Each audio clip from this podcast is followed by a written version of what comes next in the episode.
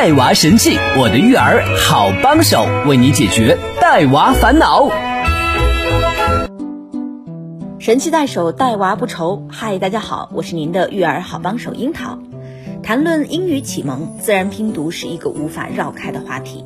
近几年，随着家长对于孩子英语启蒙越来越重视，本来是应用于英语为母语国家的教学法——自然拼读法，受到越来越多的老师和家长的青睐。但对于这种神奇的教学法，如果没有一个全面的认识，盲目的使用就不会达到预期的效果。今天我们继续邀请摩根少儿英语的田校长分享对于自然拼读法可能产生的一些误区。自然拼读呢，近几年才在宁夏开始普及，其实，在一线城市呢，一二线城市，早在五到八年之前就已经开始了自然拼读的教授与学习。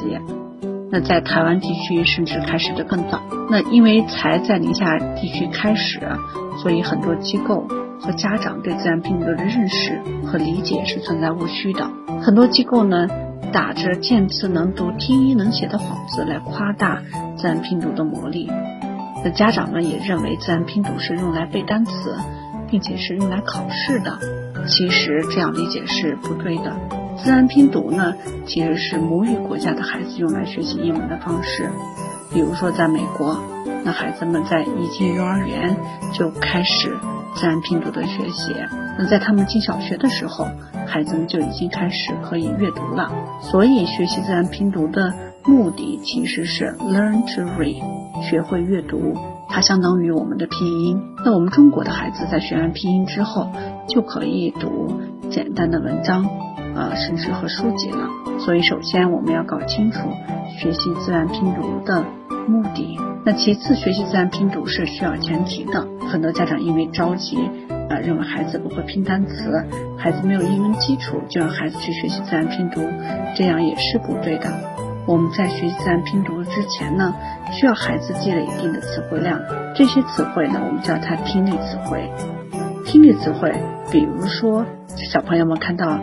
Apple 和苹果，他们会知道这是 Apple，但是给他 Apple 这个单词，小朋友们可能就不认识了。这些叫听力词汇。那学完听力词汇之后，那孩子们才可以进行自然拼读的学习。呃，专业上来讲是孩子们需要学习一千个听力词汇，才可以自然拼读的学习。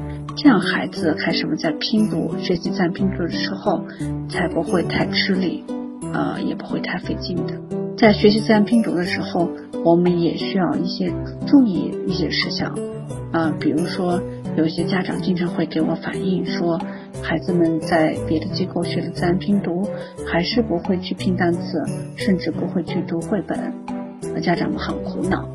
那其实这只有一个原因，也就是说在学习自然拼读的时候脱离开了阅读。那其实我们在教授自然拼读的时候和阅读的时间的。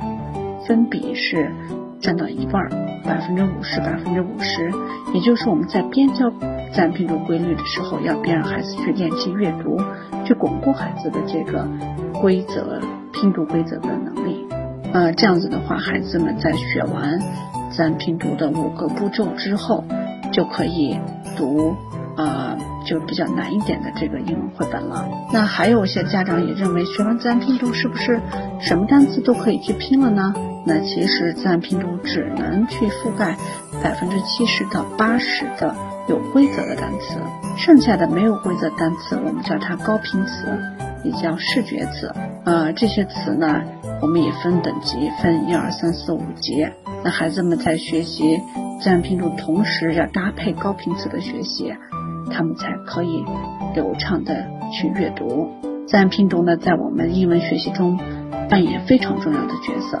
甚至是小朋友们学习英语英语入门的关键。所以说，孩子们要想学好英文，首先要学好自然拼读。那学习自然拼读是贯穿在孩子们整个小学的阶段的，并不是说我们学半年或者几个月就可以把它学完。这个呢，我们有分等，也是分等级。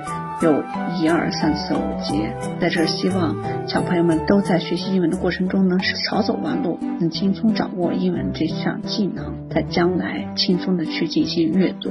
谢谢，感谢田校长的做客，也感谢大家的收听。总之，孩子的英语启蒙不是那么难以攻克的难题，只要父母用心去做，坚持去做，就一定能够成功。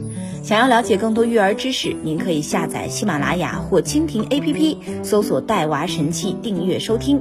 想要参与更多的线下亲子活动，您可以加我的微信幺八八零九六零二二四四，我是那个可甜可咸的樱桃。下期节目我们接着聊。神器在手，带娃不愁。带娃神器，我的育儿好帮手，为你解读带娃烦恼。